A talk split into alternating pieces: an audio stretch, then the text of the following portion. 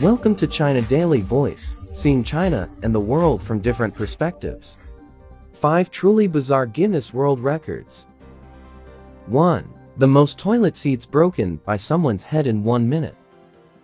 Usually, folks want to keep their heads as far away from a toilet seat as possible. But someone had other ideas. The record for most wooden toilet seats broken with their head was set in 2007 by Kevin Shelley of Germany. And for your information, the record stands at 46.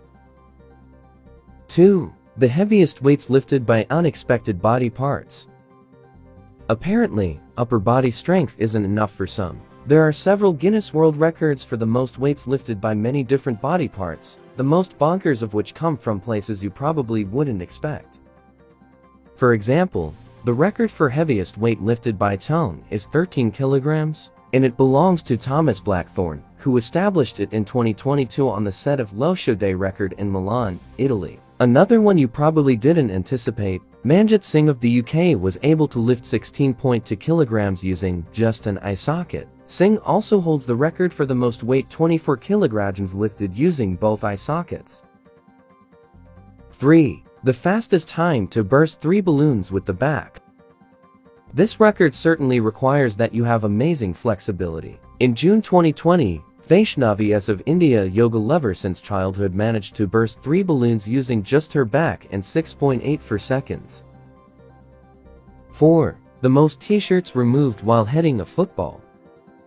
Yes, by football they mean soccer ball. Apparently, this is what some people use their soccer skills for when they can't make it professionally. The record is 22 shirts and is held by Marcelo Ribeiro da Silva of Mexico.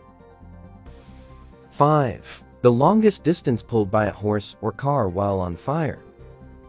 This one may just take the cake for the most bizarre. Neither part of this record being dragged by a horse or being set on fire seems at all appealing. In 2017, Professional stuntman Joseph Tödtling from Austria entered the Guinness World Records when he managed to get dragged 1,640 point per defeat by a horse while he was ablaze. His Human Torch act inspired another record, he managed to log the farthest distance a full 1,909.45 feet, to be exact pulled by a vehicle while being personally engulfed by flames.